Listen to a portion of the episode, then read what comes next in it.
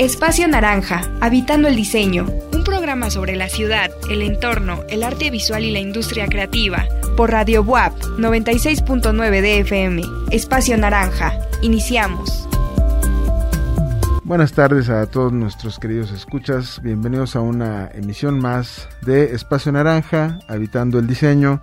Este, eh, pues, como mencioné, como su propio nombre lo indica, ¿no? Un espacio donde los diseñadores y los creativos venimos a ser escuchados, a, reflexionar en torno a los objetos y las formas y los productos que nos rodean cotidianamente desde el punto de vista de eh, pues de su concepto y de su creación no vamos aquí a convertir materiales en conceptos un poco en una especie de ingeniería eh, revertida.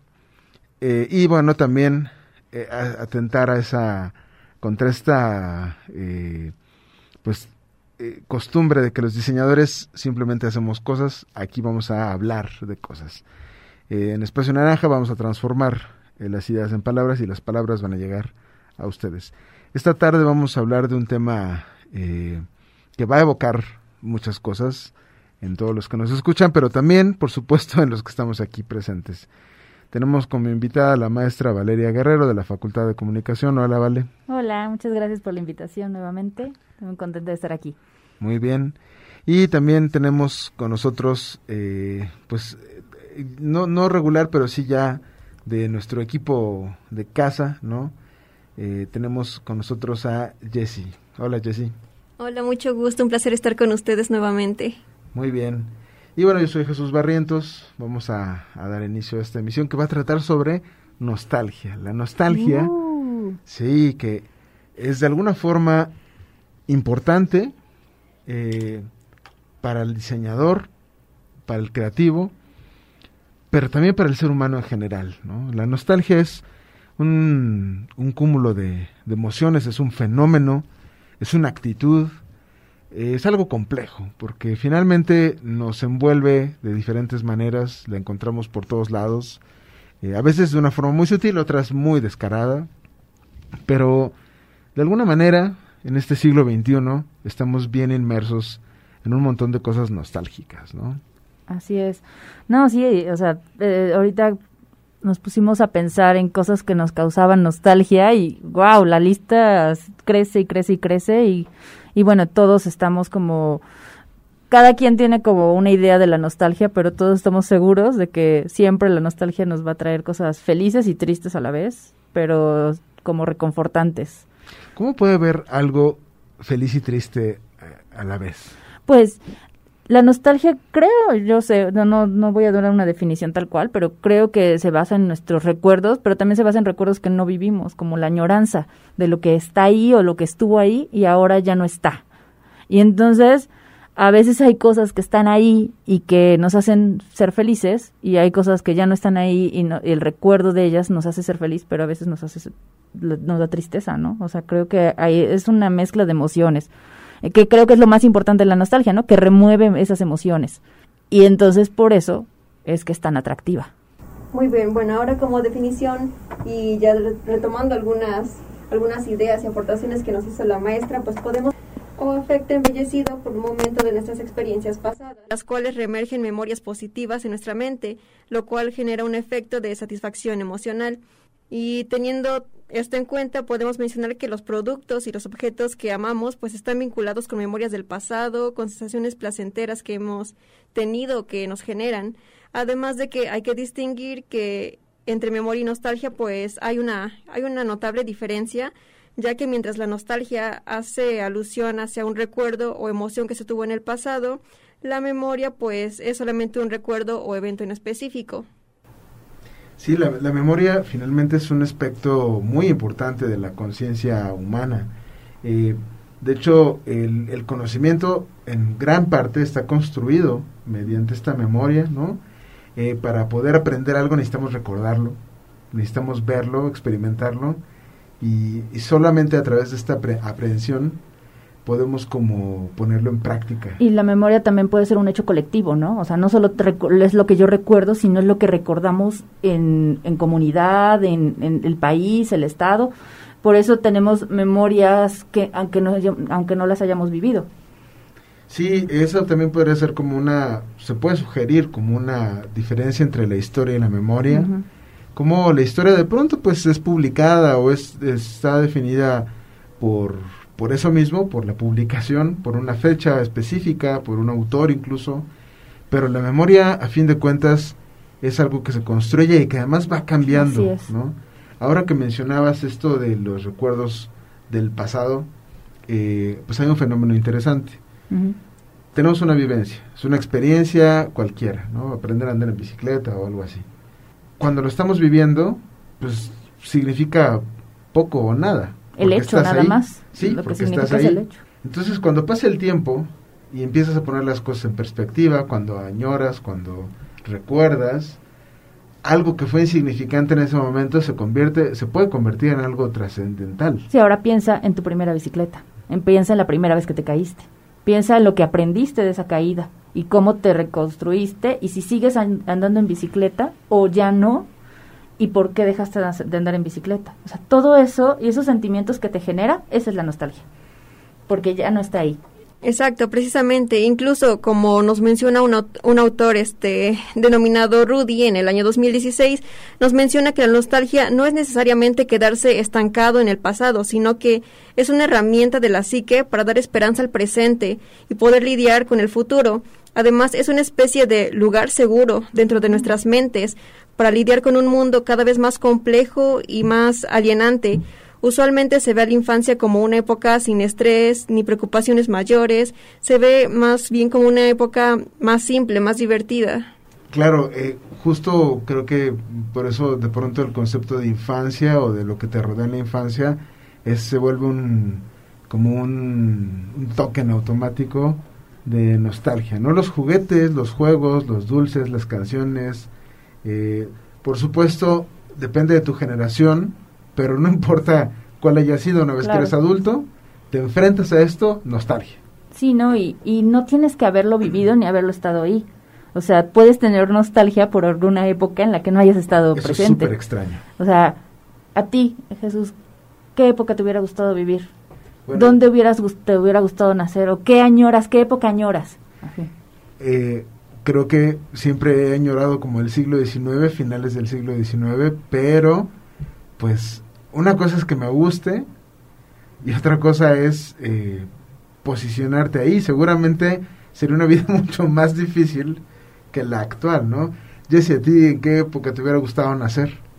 Pues a mí me gusta mucho lo que es la época colonial, ya que surgen varias, varias obras de arte, varias, varios artistas también, y incluso considero que pues es diferente esa época en todos los sentidos, aparte de que tuvimos la colonización, evangelización, es una época que nos genera cambios tanto a nosotros como personas, como a nuestro país, incluso porque nuestro país fue realmente impactado por la colonización. Esta época de la colonia me parece realmente extraordinaria.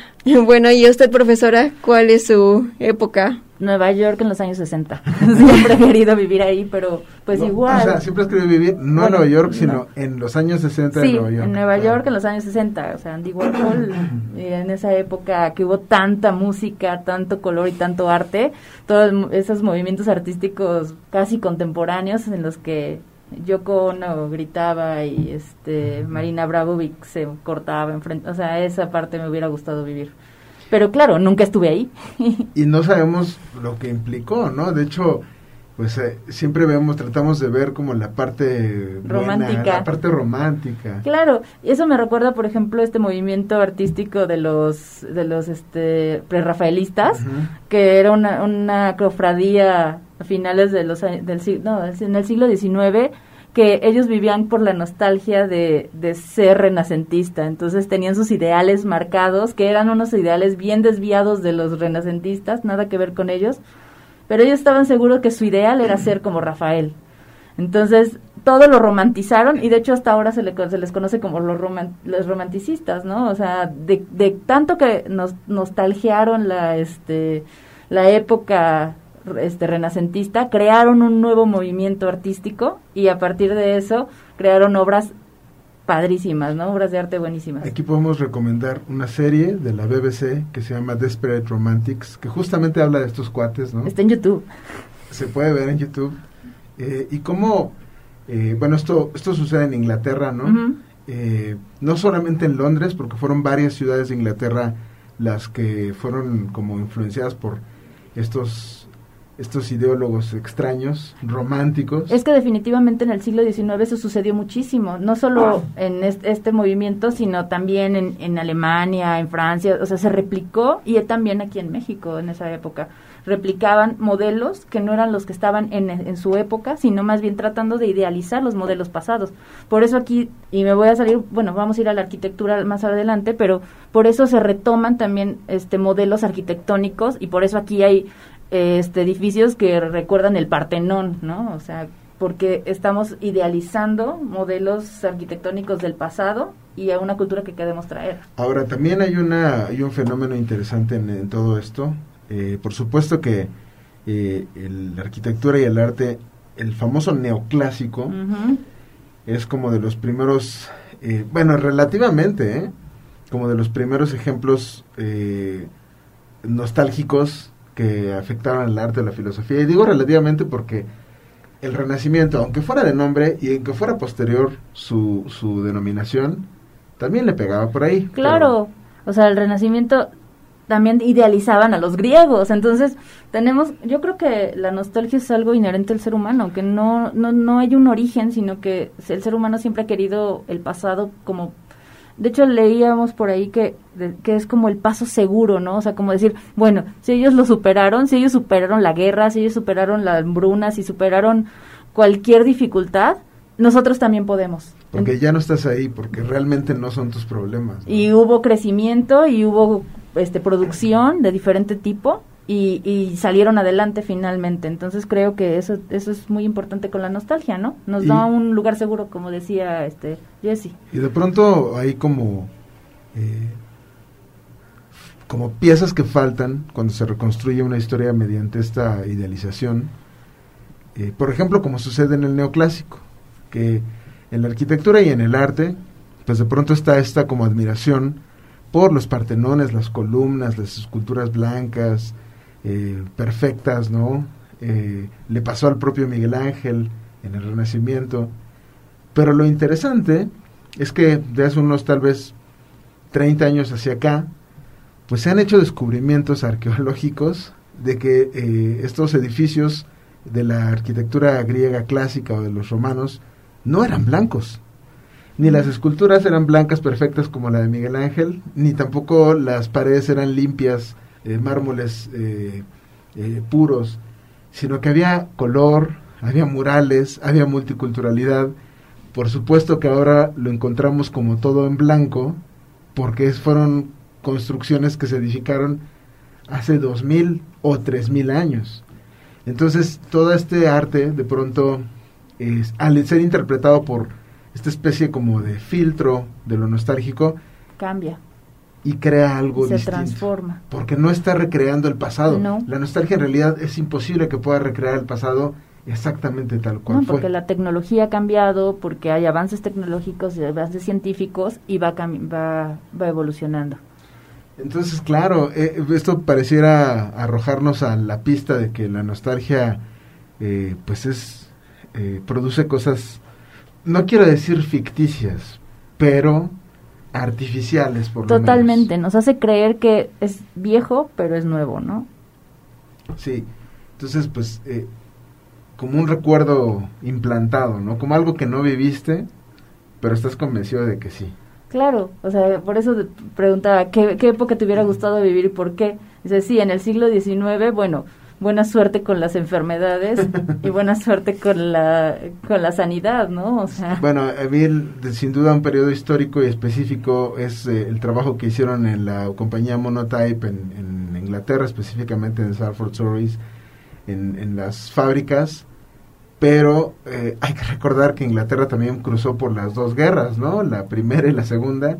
No debe haber sido nada fácil vivir en esos tiempos. Por supuesto, la gente vestía muy elegante y se crearon hitos de la tipografía en torno a, esta industria, pero qué difícil debía haber sido, ¿no?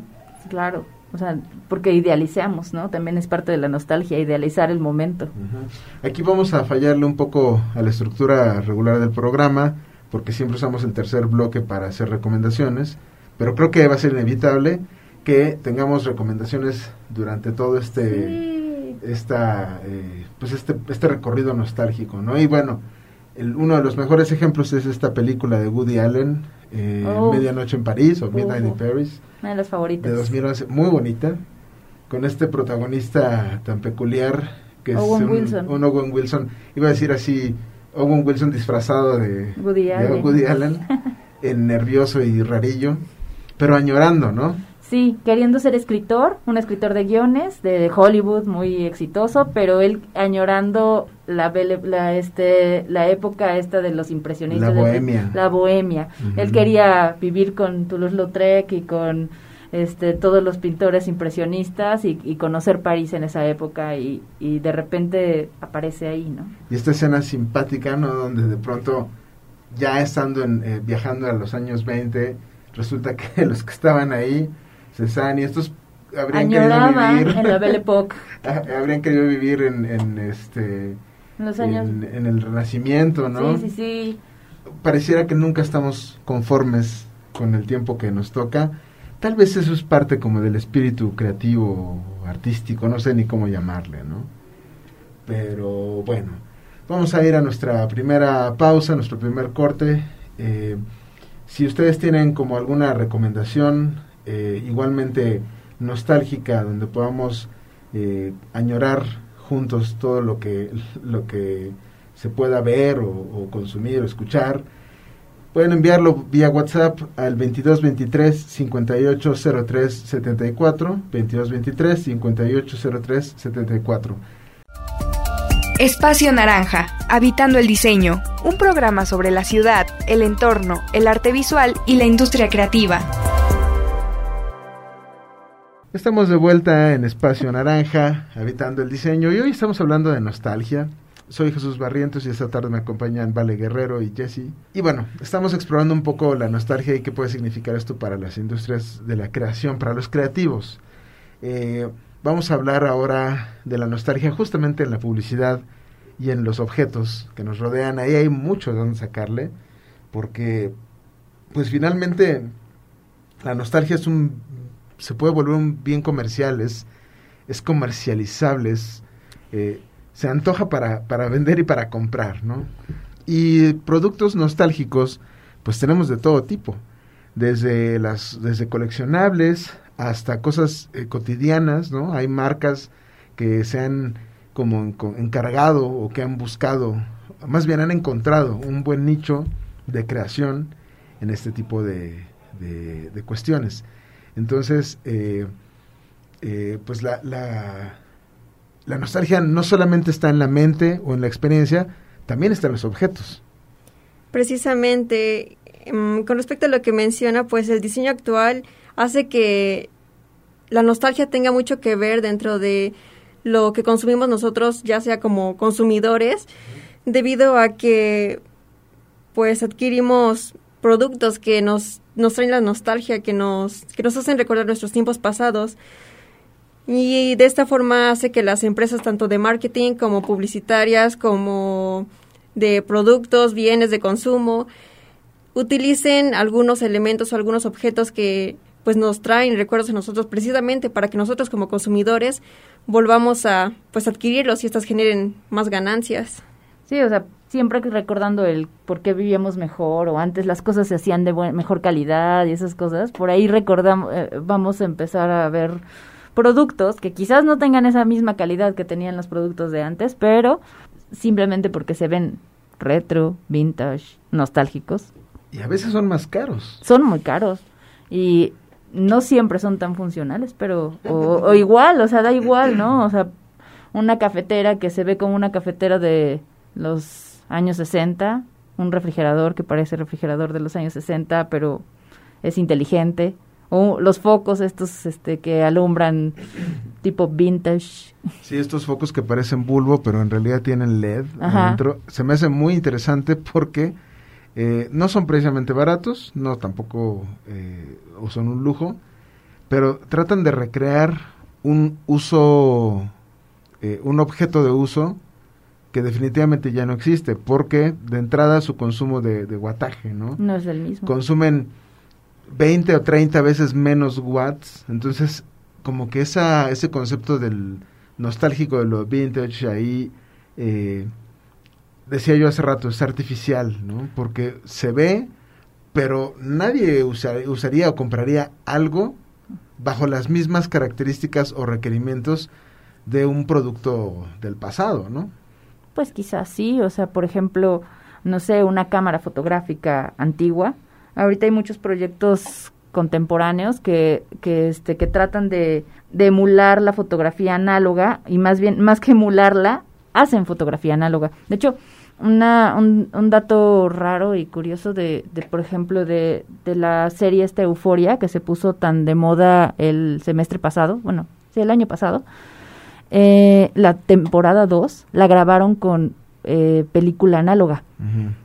El director, y entonces mandó a hacer la, las, las, películas análogas para que se para poderle dar este look vintage de luces extrañas, este, diferente, como el, y el grano de película y demás. Y entonces, gracias a eso, una, las compañías empezaron a producir de nuevo rollos análogos para grabar cine y, em, y eh, empezó como a otra vez a tener el auge de la, la, película análoga.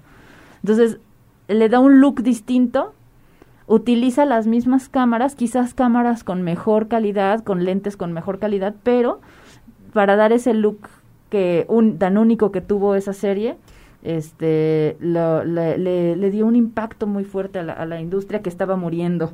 Bueno, con respecto a lo que menciona la profesora con respecto al estilo vintage, pues cabe mencionar que no solamente lo encontramos en películas, en cine o algo, sino que también lo podemos encontrar en muebles, ropa y envases que pues conocemos a personas que son coleccionistas, que les encanta todo este tipo de, de obras nostálgicas, ¿no? Además de que también, ya lo mencionaba el profesor, el, el regreso de los discos de vinil. Actualmente claro. un disco de vinil te sale en mil pesos, más de los mil pesos incluso. Sí, son Esto, productos de colección. Exactamente, es, es más que nada un rescate cultural que hemos estado haciendo tanto los diseñadores como consumidores, como en público en general. De, y, y, ese valor eh, adquirido o extra es interesante porque también cambia con el contexto, ¿no? Pasa, por ejemplo, con la tipografía artesanal, que de hecho hace 20 o 30 años solo le diríamos tipografía a, la, a lo que ahora se le conoce un poco hipsterilmente como letterpress o tipografía artesanal, es decir, todo esto que se hace con tipos móviles y que de pronto ahora es un producto o un eh, esquema de producción más artístico, ¿no? No no es el, la regla, como decía yo hace 30 o 40 años, bueno, tal vez más, como 50 años, todo lo que se producía pues se hacía en, tipográfica, se sacaba y ya, cada vez hay menos, eh, la, el estándar de producción se hace con otras máquinas, con otras tecnologías, y entonces puedes como volver a lo pequeño, ¿no? Un poco como lo que pasa con la fotografía claro. análoga, ¿no? Sí, ¿no? Y, y, y, gracias a eso, empresas pequeñas, o sea, ya no es algo masivo como lo fue Kodak, en algún momento una bestia de, de, este, de compañía a nivel internacional, sino más bien empresas pequeñas empiezan a sacar sus propios productos con eh, otras, este, con otras tecnologías, con tipos de químicos diferentes, con este virados de color diferente y demás, experimentales, por ejemplo, eh, hay, hay, fotógrafos que solo utilizan rollos eh, caducados, entonces es como una lotería, ¿no? Salen las fotos o no salen y son portadas de disco de, de artistas contemporáneos como Taylor Swift, como este, no sé, que están de moda. Y entonces nos gusta, se nos hace atractivo lo vintage se nos hace atractivo lo, lo este lo visu visualmente es muy atractivo porque tiene esta nostalgia pero es algo contemporáneo entonces van a decir que como insisto con lo de tipografía pero no lo no lo puedo ni lo pretendo evitar pero hablando por ejemplo de la tipografía artesanal eh, sucede algo interesante eh, cuando tú buscas uno de estos objetos del letterpress eh, se busca como el relieve, ¿no? Porque tiene un impacto, la tipografía en el papel, un impacto que hace que se vaya marcando y pues se ve muy bonito, ¿no? Al tacto es, es muy, muy, muy, eh, es una sensación interesante poder eh, tocar el relieve y el bajo relieve. Pero si tú hablas con un tipógrafo tradicional, un maestro tipógrafo de 70, 80 años, va a decir que ese es un trabajo mal hecho, porque para ellos la imprenta no debía sentirse, debía nada más eh, sacarse y que el papel quedara lo menos afectado posible. Entonces aquí estamos eh, como buscando un producto vintage, pero que en, en términos del pasado real es de menor calidad y se vuelve algo nuevo. Ya lo dijiste hace rato en el bloque anterior. O sea, lo que siempre el resultado siempre va a ser algo distinto. Una nueva interpretación de las cosas. Entonces, en 20 años, eso nos dará nostalgia y lo haremos de otra manera, diferente. Entonces, es, es un ciclo bien raro y curioso. Sí, y, también eh, aquí habría un poco como, como que eh, mencionar esto, esto del valor eh, extra de las cosas nuevas que se ven como viejas. Pasa, por ejemplo, como en los muebles, ¿no? Estos famosos muebles rústicos que llevan un rato vendiéndose y siguen teniendo un atractivo porque es un atractivo que hace que se vean como antiguos, pero en realidad son nuevos. Claro. Y no me refiero a que hasta usaban técnicas para avejentarlos. Sí, sí, es decir, el paso del tiempo se vuelve como una especie de, de, atractivo, porque parece que fueron utilizados o fueron o cruzaron por, por cosas y eso te, te hace como vincularte de otra manera con, con las cosas.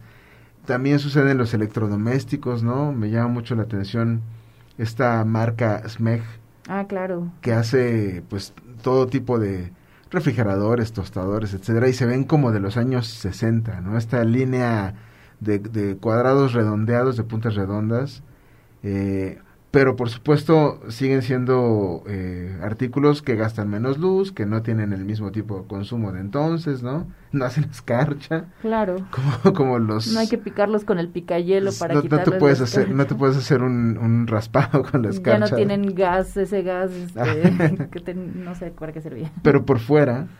Se ven muy parecidos. Se ven antiguos, ¿no? Bueno, viejitos. Antiguo es otra cosa. Sí, no. Entonces, aquí la, digamos que el, la, la, cuestión no se queda solamente en los objetos. La publicidad también tiene mucho, mucho que, que agregar acá. Eh, y hay un fenómeno que, hablando de esta época de los, de los electrodomésticos de los años 60, que quisiera mencionar, que probablemente después de la posguerra, que existe esta como, de la Segunda Guerra Mundial, por supuesto, existe esta sensación como esta como necesidad del futuro. Y es un momento eh, en el que yo podría hipotetizar que es donde es como el, el último momento de la humanidad, al menos en términos de, de, artes gráficas, de diseño, en el que se, se anhela no el pasado, no la nostalgia, sino el futuro. Entonces tenemos un montón de ejemplos eh, nacionales e internacionales, por ejemplo, Recuerdo ahora una exposición eh, que alguna vez vimos en el Museo Amparo, donde viene eh, publicidad, solo para contextualizar los años 50, de las torres de satélite en la Ciudad de México, bueno, de, Villa Satélite, y lo, lo, lo, vende como una ciudad del futuro, ¿no? Y, y la, el, la, toda la gráfica, como de supersónicos, la gráfica es así muy específica, letras sin patines, todo muy limpio, todo como, como ascético, como un futuro perfecto y que ahora eso se volvió nostalgia, el pasado. El futuro. y eso es el, el mismo, la idea de futuro, ¿no? De, o sea, pensar en justamente en los supersónicos, es, o sea, es un futuro que se había imaginado antes. ¿Dónde está Robotina? Sí, no, este, la rumba ahora es Robotina. Pero, por ejemplo, eso también en, en los años en, los años 20, en, o sea, y antes también se, se, pensaba ese tipo de futuro, se imaginaba ese tipo de futuro, ¿no? Como este Isaac Asimov y estos escritores que, siempre pensaron en más adelante, ¿no? Como Julio Verne, eh, que también era como un futuro, pero ahora lo vemos como un futuro vintage, ¿no? Este, todo como steampunk. claro. Y es que eh, finalmente la, el, la gráfica eh, bebe mucho de esto, ¿no? Eh, no solamente de esta época, ¿no? En, los años 60, 70 hubo un movimiento nostálgico que justamente retomó las imágenes de la bohemia o del Art Nouveau. Y las reprodujo en serigrafía con colores estridentes. La cosa ahí fue, lo que cambiaron es el, la, el tipo de contraste. Claro. Y, crearon justamente la gráfica psicodélica, ¿no? Claro. Que sigue siendo un producto de la nostalgia, surgió de la nostalgia. Sí, ¿no? Y si le seguimos rascando van a salir miles de productos así. O sea, actualmente también podemos hablar de por ejemplo, la publicidad, cómo nos apela a nuestras emociones por algo del pasado. Piensen en los comerciales de Coca-Cola, ¿no? O sea, piensen en el, comercial de Coca-Cola que te dice, ay, antes, antes, creo que así empieza, ¿no? Antes las familias se reunían en la mesa con una botella de Coca-Cola y pasan este, las escenas de, de, de, los años 20, de los años 30, no sé de qué épocas, 40, 50, 60, y cómo va cambiando todo el mobiliario, la ropa de la gente y la botella de Coca-Cola también se va transformando, ¿no? y este y hasta la fecha, ¿no? Y creo que eso los lanzaron en el mundial, ¿no? Y pues así hay mucha mucha publicidad que se toma de toma de, de la nostalgia para que la sigas consumiendo. El el este el, el, pollo este el consome de pollo me recuerda a mi abuela. O sea siempre apelar a ese tipo de, de recuerdos del pasado no solo personales sino también generales no como de la población en general. Y eso ayuda a que el producto también tenga como una un enganche con, la, con las familias, así como si tu abuelo usaba el, el consomé de pollo en, en, cuadritos, tú también porque te, va te vas a acordar de tu abuela cuando lo, este, cuando lo consumas. Sí, además de esto, pues considero que los cambios pues han sido muy acelerados y muy repentinos actualmente, lo cual hace que pues nos generen cierta ansiedad e incertidumbre y pues temor de alguna u otra forma. Así es como pues las campañas publicitarias, las empresas buscan recuperar este control y generar sensaciones calmantes y positivas a través de sus acciones, de sus productos, de todo lo que nos vayan a ofrecer a nosotros como consumidores. Además de esto, pues creo que nosotros vamos a tener más confianza con respecto a algún producto o a algo que nosotros ya hemos consumido anteriormente o de lo cual ya tenemos como ese ese confort, ¿no? Además de esto, pues como ya lo mencionaron, no va a aplicar para toda, para toda la población, ya que va a haber ciertas, ciertos grupos sociales que van a preferir tener un, un cambio, algo más novedoso, algo más innovador, que pues volver al pasado, ¿no? O sea, prefieren algo más, más actual. Vamos a ir a nuestra segunda pausa, pero quiero eh, retomar ese comentario en el siguiente bloque. Eh, esto está poniendo muy interesante, como siempre. Espacio Naranja, Habitando el Diseño, un programa sobre la ciudad, el entorno, el arte visual y la industria creativa. Estamos de vuelta en Espacio Naranja, habitando el diseño y esta tarde específicamente habitando la nostalgia. Mucho, mucho que decir. Estamos en compañía de Vale Guerrero. Hola. Y de Jesse Ramírez. Un gusto. y yo soy Jesús Barrientos. Justamente Jesse en el bloque anterior mencionaba que la nostalgia también se puede volver algo generacional y esto me, me recuerda una, una pequeña experiencia que tuve con una colega muy querida de la Universidad eh, de San Nicolás Hidalgo, la doctora Yulia Ahmadeva, que es eh, de origen rusa, pero bueno, lleva viviendo muchos años aquí en México, espero que nos escuche, eh, de hecho le voy a enviar el, este, nuestra liga de Radio WAP para que nos escuche, por supuesto que me comentaba hace un tiempo que el concepto eh, de lo vintage o de lo nostálgico en esta, en esta generación nueva de, rusos es extraña porque lo nostálgico en Rusia es lo soviético, ¿no? Los, los soviets, la Unión Soviética. Entonces eso se vuelve también en un conflicto ideológico político raro, porque bueno, ella me decía, es que yo toda mi vida, toda mi infancia o mi adolescencia deseé salirme de eso, y ahora resulta que mi hija eh, añora haber vivido en, en, la, en la Rusia socialista y soviética. Entonces, obviamente no es que la generación esté mal o que la nostalgia esté mal, es un fenómeno que de pronto no respeta eh, las realidades políticas ni temporales, porque en eso consiste esta añoranza eh, de lo de lo que no ni siquiera conocimos probablemente. Claro, de hecho por eso lo añoramos, yo creo, porque no lo conocimos. o sea, lo que decíamos hace rato, ¿no? De no añoramos, entonces no, no añoramos lo idealizado, pero no añoramos lo, no sabemos cuáles fueron las complicaciones de vivir en ese tiempo. este, sí, la nostalgia pues, así funciona, ¿no? Es súper idealizada. Sí, y pues bueno, vamos a este último bloque a dedicarlo a algo que ya se estuvo asomando en todo el programa, que son eh, la nostalgia en audiovisuales, ¿no? Wow. Series, películas, e incluso videos musicales que juegan o han jugado con estos conceptos de nostalgia, ¿no? Bueno, sí, este, hace rato platicábamos eso, bueno, más bien lo peloteábamos. Y me hace, me hace muy curioso esta nueva, bueno, no sé si sea nueva, pero esta tendencia de rehacer o de retraer los sitcoms de este 20 años después, ¿no? Ahora con las plataformas cómo han traído, no sé, los años maravillosos, yo recuerdo esta esta que rehicieron, que está en Disney Plus. Los años maravillosos que de por sí ya eran nostálgicos. Nosotros lo veíamos en los años 80 o en los 90, ¿no? por ahí, sí. Ajá. Eh, cuando éramos, bueno, yo la veía cuando era niña y era una serie muy bonita que hablaba de los años 60, ¿no? De la época de la guerra de Vietnam en Estados Unidos. Y ahora la rehacen pero la vuelven a rehacer justamente en esa época, ¿no? Es la misma época, pero la familia ahora son eh, afroamericanos. Entonces su perspectiva es totalmente distinta de una familia blanca, ¿no? Claro, y este y pero también sucede como por ejemplo That 70 Show, que ahora lo rehicieron este a los y ahora es That 90 Show, que pasa en Netflix. Y entonces es la misma familia, nada más 20 años después lo que, la cosa curiosa que también, bueno, que me pasa a mí generacionalmente, lo que hablemos, yo creo que Jessie iba a decir de qué están hablando, pero a mí me pasa porque yo veía That 70 Show justo en los años 90, a finales de los 90, cuando salió.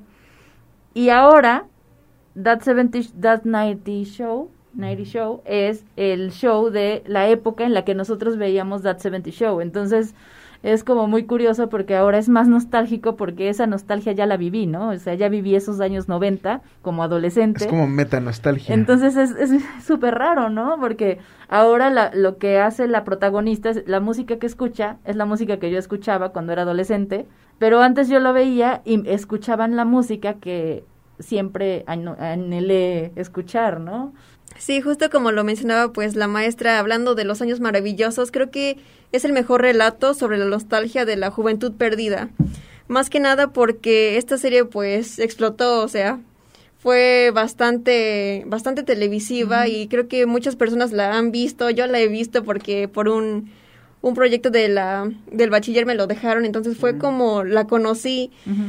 Y bueno, pues este es un, esta serie es un relato acostumbrista, más que nada porque tiene toques de comedia, de drama, incluso pues refleja brillantemente la transición de un adolescente, más bien de un niño adolescente hasta, hasta su edad adulta, en donde afronta diversas vivencias y bastantes aprendizajes que incluso pues si ahorita cualquier persona o adulto que la vio desde que era niño, si actualmente la ve, va a sentir una nostalgia pues tremenda porque es increíble esa serie. Yo siempre pienso en mis papás porque recuerdo que este que fue una serie que vimos en familia cuando éramos niños, entonces cuando era niña, entonces siempre me que, recuerdo a Kevin Arnold y su, su pandilla, recuerdo perfectamente a mi mamá diciendo que amaba a Kevin Arnold. Saludos a mi mamá. A mí me recuerda a mi hermana, aparte también esta es, es extra, la veía con ella, pero es extraño porque es una serie de los 60 pero a mí me remite a los 80 sí, porque la vi en ese momento, ¿no? Eso es una cosa muy extraña. Sí, la nostalgia Ahora, las, las plataformas han aprovechado mucho esto porque se han liberado un poco de los contratos o de las grandes producciones de, de las televisoras e incluso han recreado o reusado los sets de algunas. Eh, un ejemplo también de Netflix que es este de Fuller House, que es ah, el... No es un remake, es como una continuación de Full House. De Show. Ajá, como la de, de, Night Show, donde los personajes que eran niñas eh, o bebés, incluso ahora ya, son señoras, ¿no? Y los que ya eran señores ahora son como los abuelos. Entonces, pero es la misma casa, los mismos muebles, eh, te da una sensación como de familiaridad muy extraña. Eh, otro show, otra otra serie que también empleó esto, por ejemplo, fue eh, WandaVision en Disney Plus, que cada capítulo te hacía te remitía a una a una serie del pasado, de una década, distinta, Y hubo un ejercicio muy interesante aquí porque el, personal de producción tuvo que recrear los escenarios, la ropa, incluso las, entradas, de grabación las técnicas de grabación. El, el episodio que se graba en blanco y negro tienen que cambiar los, los contrastes de las cosas para que se pueda grabar bien. Los formatos de la pantalla, cambia el formato de la pantalla también. Independientemente de la, de la temática o más bien del contenido de esa serie, es un ejercicio de la historia de la televisión y de la nostalgia, pues muy interesante. Yo creo que el impacto que tuvo esa serie fue gracias a ese a esa nostalgia a la que emuló, ¿no? También la música. Sí, claro. No, y otra, ¿sabes cuál? La de alta fidelidad. Esa, este, que, que no está inspirada en otra serie, sino, bueno, se llama High Fidelity en, en inglés, este, eh, no, es sino en una película, ¿no? Es este, la película esta de alta fidelidad de, con John Cusack, la serie es con Zoe Kravitz y cuenta la, la, relación de una mujer, pero ella, ella trabaja en Nueva York y tiene una tienda de discos de acetatos, en, ahora contemporáneamente, ¿no? Porque es una serie actualizada. Entonces, toda, toda su, serie está sobre, la línea es la nostalgia, ¿no? La nostalgia hacia su relación sentimental, pero también hacia la, la relación que tiene con la música y con los discos. Entonces, cada uno de los capítulos va utilizando discos y es como su propio soundtrack y va grabándolo en una mixtape, o sea, cosas súper viejas. pero actualizadas, ¿no? Porque pues ella también trae su iPhone al mismo tiempo y escucha música en su iPhone, pero dice que lo, lo, lo mejor es los discos del pasado, ¿no? Mixtape para el público joven que nos escucha es una playlist que grababas en un cassette. Y muchas veces lo grababas del radio, ¿no? Claro. necesitabas ahí una habilidad muy buena para ponerle pausa a la grabación y entonces así te robabas las canciones del radio sin tener que eh, llevarte al locutor. Claro. Sí, bueno, hablando de series televisivas y que nos traen nostalgia, podemos mencionar también Friends. ¿Quién no ha visto Friends? Esta serie fue absolutamente mítica y pues sigue formando parte de la cultura popular casi después de 20 años de haber sido emitida. Además de esto, pues sabemos que HBO lanzó un el, reencuentro, ¿no? Exacto, un reencuentro en donde los protagonistas vuelven a encontrarse para visitar los decorados de la serie original, reunirse con invitados que han aparecido en la serie y pues recrear antiguos episodios. Esto fue pues bastante nostálgico para varias varias personas que vieron la serie. Me parece que con eso se lanzó HBO Max, ¿no? Sí, sí, sí. Sí, es cierto. Pues imagínate qué tanto eh, público puede mover que para el lanzamiento de una plataforma que además tiene un montón de series y películas y contenido original y que esa nostalgia noventera la usaron como trampolín. Sí. Y bueno, ¿y qué pasa con, por ejemplo, las películas? ¿Qué películas creen que sean películas nostálgicas? Ah, bueno, evidentemente todo lo he hecho en el pasado. Pero eh, bueno, ahí creo que hay dos como tipos de fenómeno, ¿no? Eh, uno algo similar a lo que comentamos ahora, que es esto de que vuelvan las grandes franquicias como Star Wars. Star Wars, bueno, ya no eh, Star Wars ya no volvió, sino simplemente ya no se no se va a ir nunca, ¿no? Sí, claro. Star Wars es un gran ejemplo también de producción porque eh, tienen están obligados ahora a recrear tecnología futurista del pasado. Sí, claro. Como retrofuturista, ¿no?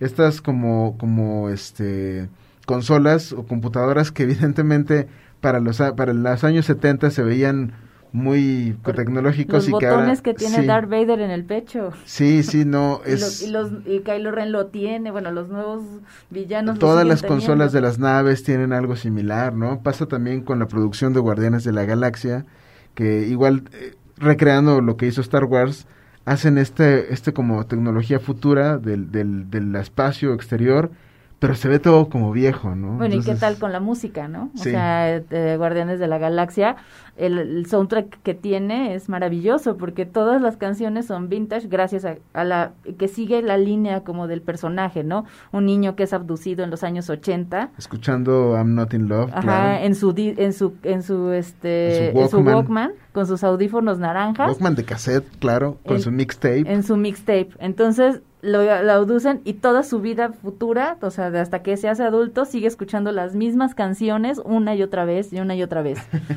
Entonces, toda esa, esa, esa mixtape de Awesome Mixtape, este, es el soundtrack de la, de la película, ¿no? Y entonces nos trae, de hecho trae éxitos que en a lo mejor en su tiempo no fueron tanto éxitos y, y hacen que la nostalgia nos, nos los ponga de moda de nuevo, o sea. Y muy, de una forma muy interesante, eh, James Gunn y, Marvel Studios lo aplicaron, nos aplicaron dos veces la, la misma fórmula y todo el mundo cayó porque... Oye, y en el especial de Navidad... Las películas, las películas o las canciones, perdón, de la película, eh, pues tienen un impacto y que si tú las tratas de relacionar entre ellas y relacionarlas con una especie de space opera de, de salida de cómics, pues no tiene nada que ver.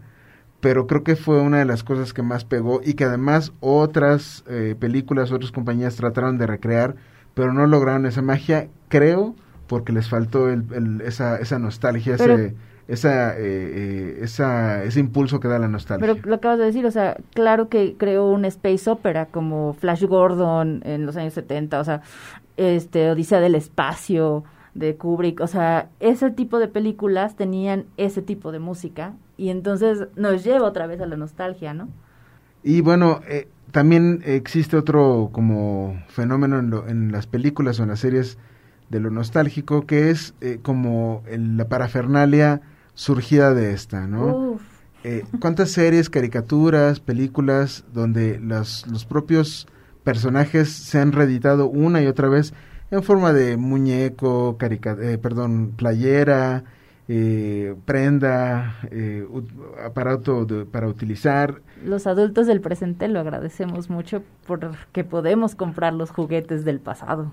Eh, eh, acaba de suceder, ¿no? Con, con ¿Es Hasbro o es Kenner? Creo que es Hasbro, que relanzó los muñecos de He-Man y que curiosamente no los rediseñaron, sino que sacaron de la bodega los moldes originales y los hicieron tal cual eran, ¿no? Los cazafantasmas también hicieron eso. Pero estos de He-Man es interesante porque ahora hicieron, un, tienen unas series nuevas y han hecho personajes que no eran originalmente con esos moldes, los hacen así. Es una cosa rarísima ahí, ¿no? Sí, no, no, eh, o sea, y puedes, la lista crece, o sea, de, los, de las series que, bueno, que ahora puedes comprar juguetes, o sea, por ejemplo, los de Star Trek, que ahora ya está, Playmobil reedita Star Trek, o sea, juguetes de Star Trek. Y el Enterprise el, eh, cuesta 11 mil pesos.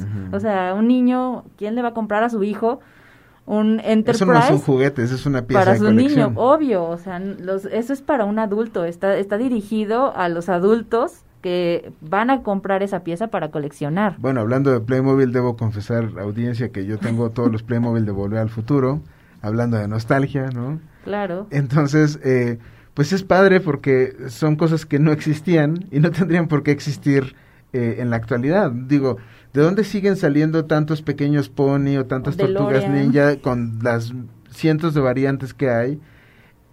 se venden pues porque gustan, porque te recuerdan algo y además aún mejor para los que estamos aún más viejos, se los presentas a tus hijos y les encantan. Entonces ahí hay un encanto, doble encanto interesante que dices, oye, eso me gustaba de niño y ahora le gusta a mi hija, está padre. Y basta ver las series estas de Netflix de los juguetes, ¿cómo se llama? La de los juguetes eh, que hay una serie de, de ah, The Toys That Made Us. Ah, muy buena serie, justamente de nostalgia. Y hay una, eh, hay una serie de juguetes, de, hay de películas de terror, de, películas, de, y de series, o sea, pero la de los juguetes es maravillosa porque son exactamente los juguetes que teníamos y que ahora, que ahora podemos tener de nuevo.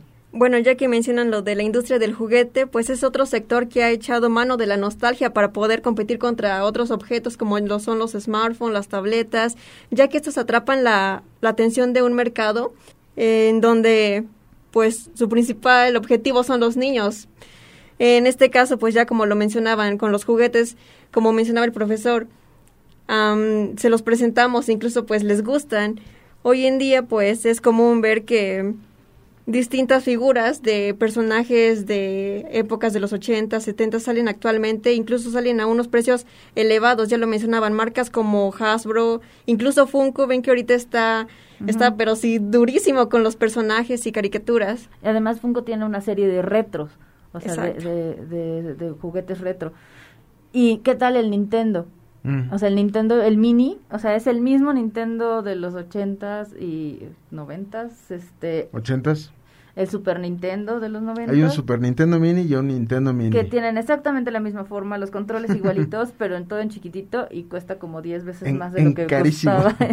bueno, en su defensa traen muchos juegos, pero sí, eh, eh, cuestan lo mismo que un Nintendo Switch prácticamente, ¿no? Sí, claro. Eh, eh, son atractivos porque pues traen todos los juegos de literalmente de tu infancia. Claro. Pero ahí también te das cuenta cómo eh, la tecnología avanzó tanto que en un espacio del tamaño de uno de los cartuchos del juego puedes incluir 80 juegos, ¿no? O sea, es, es muy interesante porque se convirtió en otra cosa. Y ya, es, ya no solo es el juguete, es una pieza de diseño, ¿no? Como decías, o sea, es, es, algo más, ¿no? no una pieza de diseño y tanto de colección, porque los coleccionistas pues van coleccionando tanto juguetes como estampillas, postales, todo lo que les traiga nostalgia lo van coleccionando. La camiseta. Ay, no sé ustedes, pero ya me dieron ganas de ir a los sapos el sábado.